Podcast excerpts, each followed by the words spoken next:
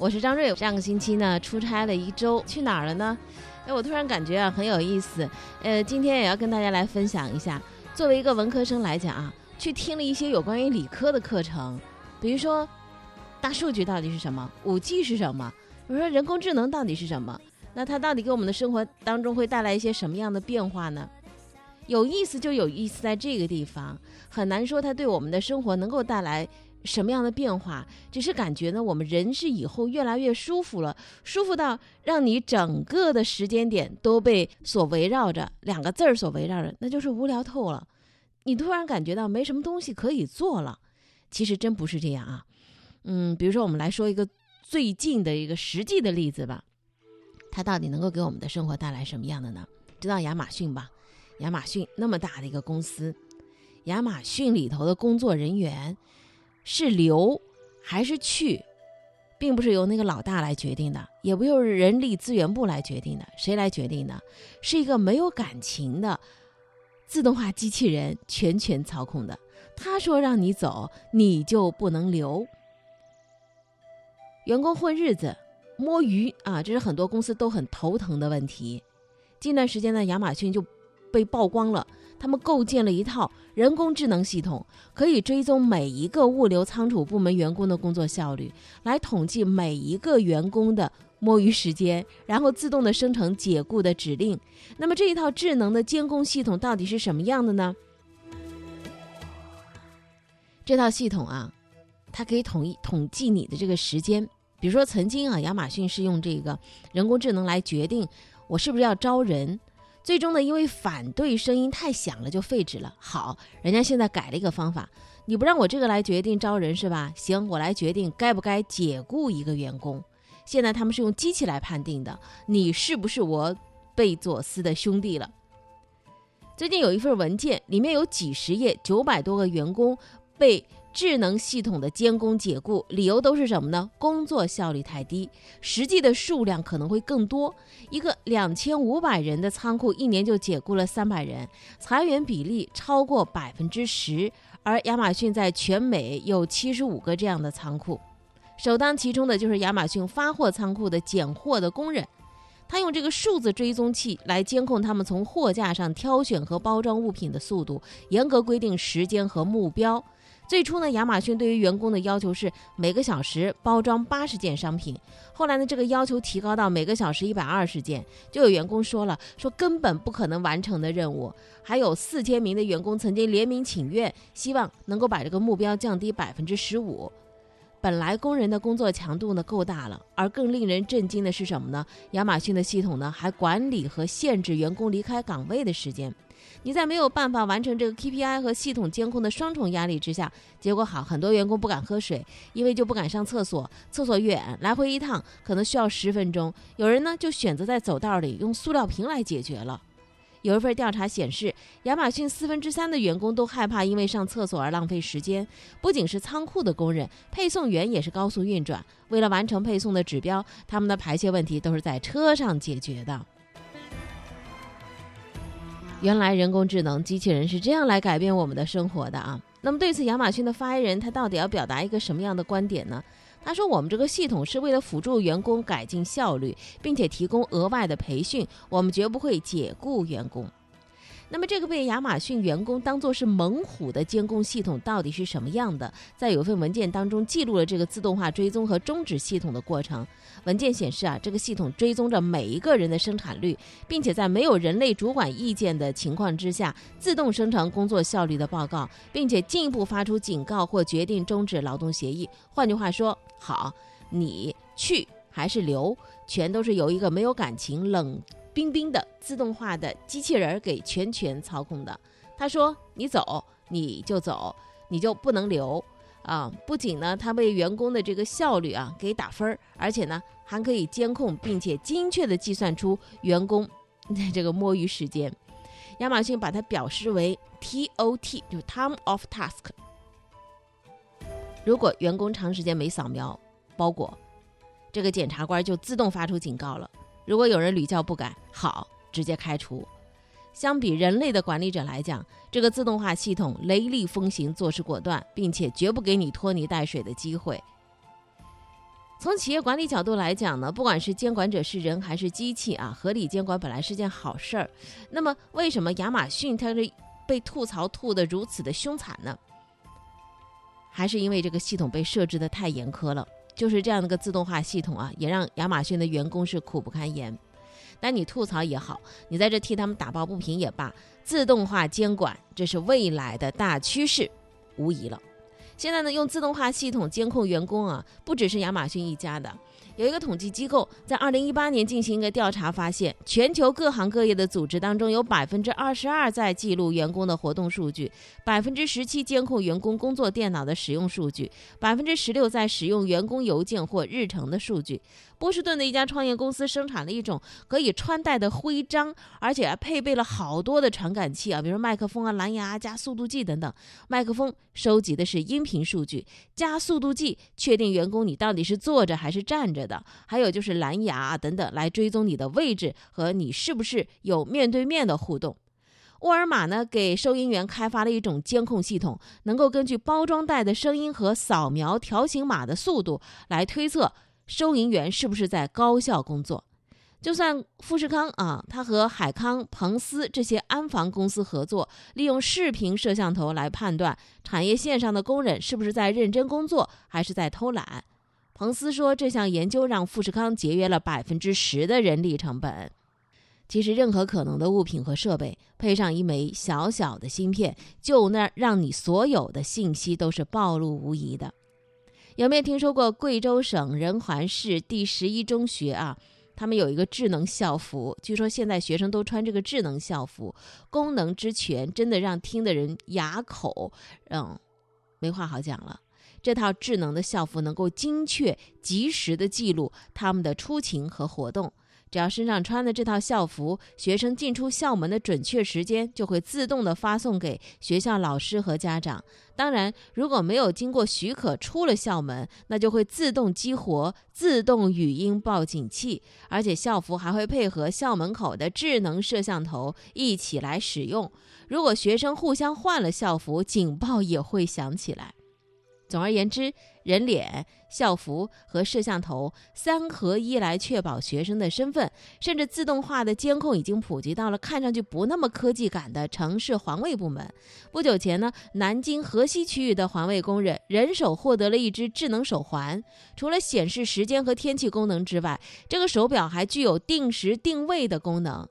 一个环卫工人，他如果在原地停留二十分钟以上，马上就会被手环判定为是违规停留，然后发出“加油，加油”这样的语音提示来表示警告。听到这儿，你有没有很感慨？我觉得我们是不是可以把它当做现代版的电子枷锁呢？好，最后我们再讲一个跟亚马逊有关的小事儿。亚马逊披露的一个报告显示，公司二零一八年的利润是一百十二亿美元。那么，这个世界首富的公司，他要纳多少税呢？据报道，由于新的减税和就业法案，亚马逊巧妙地利用未指明的税收抵免以及高管的股票期权的减税优惠等方法，纳税金额是多少呢？零。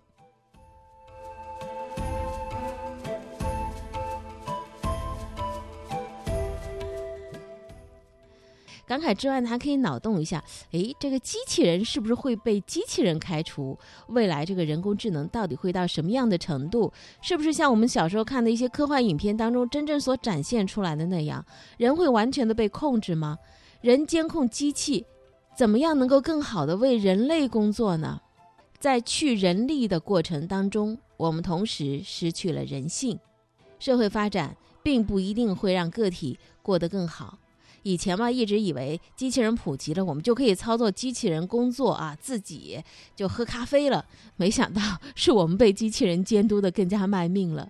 想想也有道理啊，嗯，细想一下，觉得机器人有的时候可能因为它的冷冰冰嘛，所以更按照规程来，是不是更靠谱一些？一百多年前，老福特公司他们发明了流水线。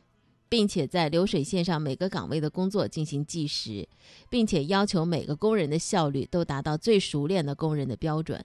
这是一百年前，一百年后啊，我估计呢，这个要求就另又又又更高一层了，因为由人管变成了机器人管。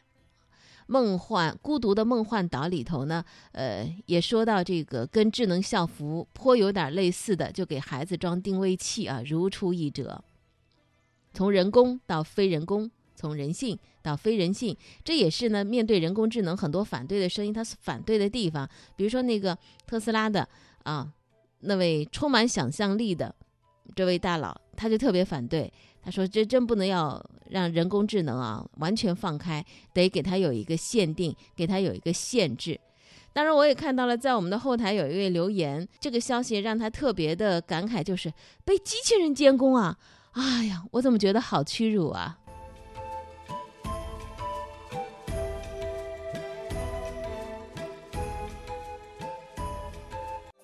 聆听那些细微的声音，汇聚那些柔弱的能量。”每一个故事都是开端，而不是结束。周一回头看，最让人按捺不住、有很多的疑问的一个新闻事件。新闻的背景：二零一六年的二月十四号，福州警方发现受害人谢天晴被人杀死在某中学教职工宿舍住处之内。经过侦查，他二十二岁的儿子吴谢宇有重大作案嫌疑。警方公布的信息显示，悲剧发生于二零一五年的七月十一号，但是案发于二零一六年的二月十四号。那么今年的四月二十一号，吴谢宇在重庆江北机场乘机时被警方控制。警方透露，他身上带着三十多张的身份证，通过网络购买的，三年来一直是在国内活动。曾经教过吴谢宇的福州一中的老师李英说：“如果非要说他有什么缺点的话，我只能说他的缺点就是看上去似乎根本没有缺点。”吴家的老邻居江南在接受采访时表示：“吴谢宇从童年时代起就表现出了不同于一般孩子的强大自律性，他非常乖，学习不需要家长的督促，而是自动自觉。这对一个孩子来讲并不是很容易的事儿，但他仿佛天生就能够做到。”确实。给我们留下了太多的一些问号啊！我们先来关注新闻背景，了解完之后来关注最新的一些动态。来自封面新闻四月二十八号的报道，二十八号封面新闻独家从相关人士处获悉，福州警方已经对吴谢宇进行了初步的审讯，经过八小时的初审，核心问题全部回避。据透露呢，他在被捕之后，警方对他进行了大概有八个小时的初步审讯。吴谢宇对于杀害他母亲的行为并不否认，但对于动机、犯案经过、犯案之后自身的情况等案件的核心问题，全才用了回避的态度，基本上不做正面的回答。只有在涉及到和案件无关的知识性的话题的时候，才积极表达，并且呢，在审讯当中，他还主动谈起了黑洞等学术的话题啊。犯罪嫌疑人的智商高，逻辑能力强，涉及案件之外的话题都非常能聊，人文、历史、科学各方面知识几乎是脱口而出，可以说是上知天文，下知地理。知情人士介绍，吴谢宇甚至还会主动谈起黑洞这些相关的学术话题，而且自称一直在重庆工作和生活。据悉，犯案之后，他并没有主动联系他的舅舅，一直到接近二零一六年的春节，在舅舅今年不回来过年这样的追问之下，他回复舅舅说自己在福州过年回去。从二零一五年的七月杀害母亲到二零一六年的二月案件被警方发现这段时间，他去过河南、上海，也曾经在深圳有过停留。直到这一次被抓获，在三年多的时间，警方一直在从未停止对于吴谢宇踪迹的侦查和追捕，曾经多次派往警力。啊，前往全国各地。据相关人士分析，因为沿海一带风声过紧，吴谢宇选择乘坐大巴车一路前往内地。新闻背景和新闻的目前为止我们所得到的这个只言片语的最新的信息，和您分享之后，确实给我们留下了很多的一些问号。弑亲案件并非只此一例。二零一八年的十二月二号，湖南沅江的一个十二岁的男孩吴某康持刀杀害了自己的亲生母亲陈鑫。事发之后呢，吴某康先是谎称母亲是自杀，一直到警方的持续质问之后，才最终承认是他自己杀害了母亲。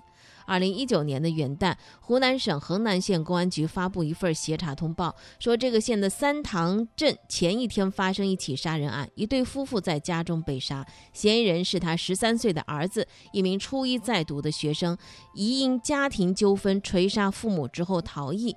一月二号，该少年在云南大理被抓获。我们留下了什么样的一些疑问呢？第一，为什么他人眼中脾气很好的好学生乖乖崽儿吴谢宇走上了弑母之路？如何来解释这个悲剧？你认为现在这个谜题可以揭晓了吗？第二，有人说家庭就像一个硬壳，既可以是城堡，也可以是牢笼。不管它是什么，外人都难以窥见其中的惊涛骇浪。在你的眼里，最好的家庭教育和最坏的家庭教育到底是应该什么样子的？最大限度的如何去避免事情的悲剧？你有什么更好的建议吗？来看一下这个事情之后呢媒体的一些评论观点。来自红辣椒评论，只打标题：北大学子涉嫌弑母案，别让无端猜测走在真相的前面。其中特别的提到，无疑这是一个家庭悲剧和社会悲剧。但有些媒体，尤其是自媒体，利用悲剧来博取眼球、吸引流量，在真相出来之前，在平台上报道，看起来似乎有理有据的分析揣测，在一篇篇的分析报道当中，事实和猜想的界限被模糊掉了。从目前来看，我们得到的信息还很少，所以在足够多的信息被挖掘之前。这种不去寻找事实而去盲目推测的言论，确实能够在短时间之内吸引眼球，帮助获得足够的流量，但是却会模糊事实，把舆论带偏，把一个新闻案件变成悬疑惊奇故事。来自《新京报传媒研究》的一篇评论观点文章，其中指打标题就是“北大学生涉嫌弑母案，学神与恶的距离”。其中特别的提到，说也有类似的高材生杀父母的案例发生，比如说澳洲华裔高材生弑母、留美博士杀亲等等。这些以高材生加上杀至亲为关键词的事件当中，当事人基本上都是成绩很好，但是有一些性格缺陷、受挫和抗压能力极差，有的还有心理问题。很大程度上，在以看成绩不看其他为轴的家人社会评价体系当中，他们的学习好，轻易的掩盖了性格上的问题。来自环球人物的这个观点文章，其中特别的直打标题是：“当那个别人家的孩子成为恶魔，才是世界上最恐怖的故事。”其中。表述道：“说外人眼中的吴谢宇是乖巧和天才的化身，是母亲希望的样子。为了不让母亲希望他从小被训练的戴着这副面具才能够示人，真实想法放在心底，变成了一个心思极重的人。哪怕对挚友也不会敞开心扉。而面具纸底下的吴谢宇到底是什么样子，我们无法知晓。”其中还有一篇观点文章啊。指打标题呢，也确实蛮吸引眼球的，叫“头顶烈日，站在黑暗中”吗？他说，吴谢宇的弑母当中，必定有一部分原因是他对母亲道德感的反叛。为了维护母亲心目中的完美形象，他二十多年到底是累还是不累，无人知道。他被剥夺了外在的影子，但内心依然有一个黑影。这个黑影可能是他的性取向，也可能是他软弱之时对感情的沉迷。如果要活下去，内外统一，正视自己，他必须熄灭头顶正中的太阳。各种的观点和评议、猜测依然是在不同的平台之上发酵着。我们当然希望能够不断的通过正统的警方能够发布最新的一些消息，可以让我们逐步的了解这案件背后，呃，真实的动态的信息和背景的信息。同时呢，也能够给更多的人一些警示：别人家的孩子到底是怎么样的，自己家的孩子又该如何去把握教育的节点。好，今天就到这儿。生活比新闻更精彩。